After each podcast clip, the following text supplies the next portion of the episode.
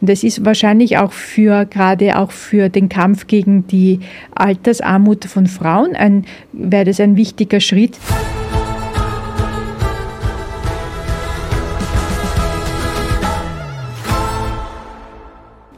Es heißt immer, Budget ist in Zahlen gegossene Politik. Jetzt wurde dieser Tag in Österreich das Budget vorgestellt und ähm, da kann man natürlich jetzt sagen, die Politik kümmert sich um die alten Menschen, wobei alt, ja, Pensionist sein heißt nicht alt sein. Pensionist sein heißt nur ein gewisses Alter erreicht zu haben. Also wenn man es vom Budgetposten sieht. Aber das Themen wie Digitalisierung, Bildung, aus, also Bildung wirklich in, aber, aber wirklich in einer äh, entsprechenden ähm, äh, Schwere wie sozusagen die Pensionen, aber auch die Bereiche zum Beispiel Pflege, überhaupt nicht äh, äh Berücksichtigung finden. Und das ist schon etwas, was ähm, ich habe das ich jetzt in meiner, in meiner Aufnahmenserie habe ich von einem von protektionistischer äh, Politik oder Außenpolitik gesprochen. In Wahrheit ist das auch das Budget sehr protektionistisch.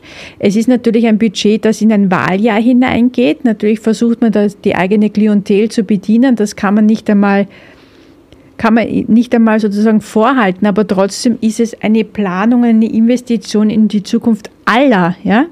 Und man könnte ja auch versuchen, nicht nur die eigene Klientel zu bedienen, sondern versuchen auch andere zu überzeugen, dass man verstanden hat, worum es in diesem Fall geht, weil zum Beispiel in den gesamten Pflegebereich ähm, keine echten Investitionen zu starten, obwohl wir eine Bevölkerung sind, die immer älter werden. Hundertjährige sind nicht mehr sind nicht mehr eine Ausnahme, sondern werden immer mehr die, zur Regel. Und hier bedarf es einfach einer großen Pflege, ähm, Pflegeangebots, in welcher Form auch immer, ob es die 24-Stunden-Pflege ist, ob es Pflegewohnheime sind, die Ausbildung, die adäquate Bezahlung dieser Berufe, die ja teilweise auch körperliche Schwerarbeit oder Schwerstarbeit sind, die eine unglaubliche soziale Kompetenz auch brauchen, die eine, eine, eigentlich einen der umfassendsten und wichtigsten Berufe überhaupt sein werden in den nächsten Jahren. Und auf der anderen Seite des sozusagen Altersspektrums, wir haben das jetzt dieser, äh, dieser Zeit wieder gesehen mit dem Protest der Elementarpädagogen, dass sie zu wenig verdienen, dass, dass zu wenig investiert wird in sie in, in, in der, in der Gesamt, als gesamtstrukturelle Maßnahme.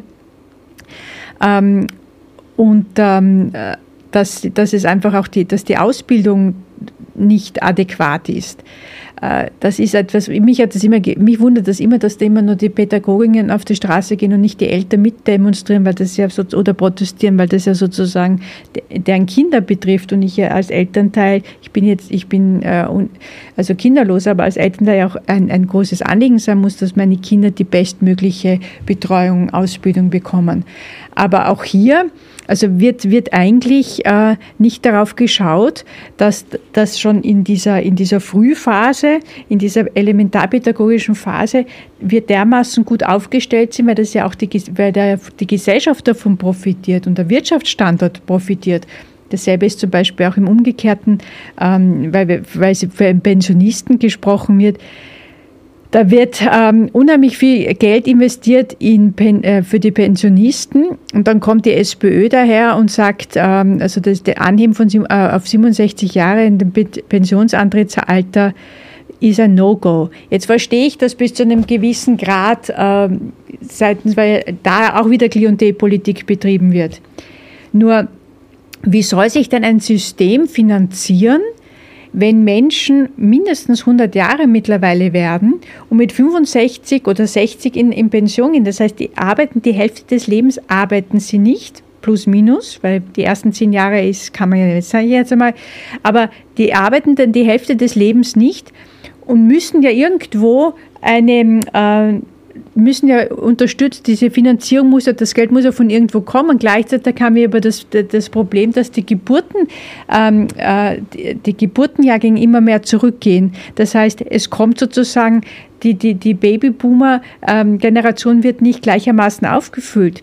Deshalb verstehe ich nicht, dass wenn jemand geistig und körperlich in der Lage ist, ähm, äh, in, die, in, in Pension gehen muss. Ja? Es heißt nicht, dass er, dass, er, dass er nicht kann, aber dass es einfach die Möglichkeit gibt, dass der Staat hier mit einer so, gab es vor Jahren, ich glaube, das war vor zehn Jahren eine Initiative der Europäischen Kommission Silver Economy, ähm, die einfach ältere Arbeitgeber weiter in, im, im Arbeitsumfeld hält, weil sie äh, natürlich auch die Erfahrung haben und auch, auch ein bisschen sozusagen die Gelassenheit haben und äh, beitragen können zum Wirtschaftswachstum, äh, zum, zur, zur Standortabsicherung.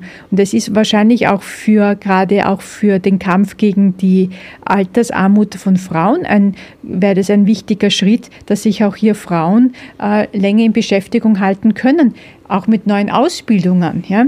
Ich weiß, das klingt jetzt alles ein bisschen ähm, romantisch, aber ich glaube schon, dass hier also viel mehr strukturelle Maßnahmen geleistet werden sollten, als dieses, dieses aktuelle Budget macht. Und es ist also, wenn man das, wenn man drauf schaut, dass der größte Budgetposten oder wenn man es böser sagt, Brocken, wirklich die Pensionen sind, dann ist das wirklich eine, ähm, eine Maßnahme, die eigentlich völlig an den aktuellen Anforderungen vorübergeht und die keine meines Erachtens auch keine nachhaltige Politik ist. Also es äh, sollte man, man sollte auch bei der Budgetpolitik die protektionistische Brille abnehmen, weil es sein kann, dass durch falsche Investitionen und falsche Schwerpunkte wieder mehr Ungleichheit in der Gesellschaft entstehen und dann wird der soziale Frieden wieder in Frage gestellt. Und in ohnehin schon sehr turbulenten Zeiten, die wir ja auch von außen, ähm, von außen spüren und die wir nicht unmittelbar beeinflussen können, wäre es wichtig, da eine konzisere Vorgangsweise zu haben, um auch unsere Demokratie nicht zu schwächen, sondern wie ich es immer wieder fast am Ende jedes meines Postca fast am Ende von jedem meines Post Podcasts, dass ich es rauskriege, sage, wir müssen die Demokratie damit stärken.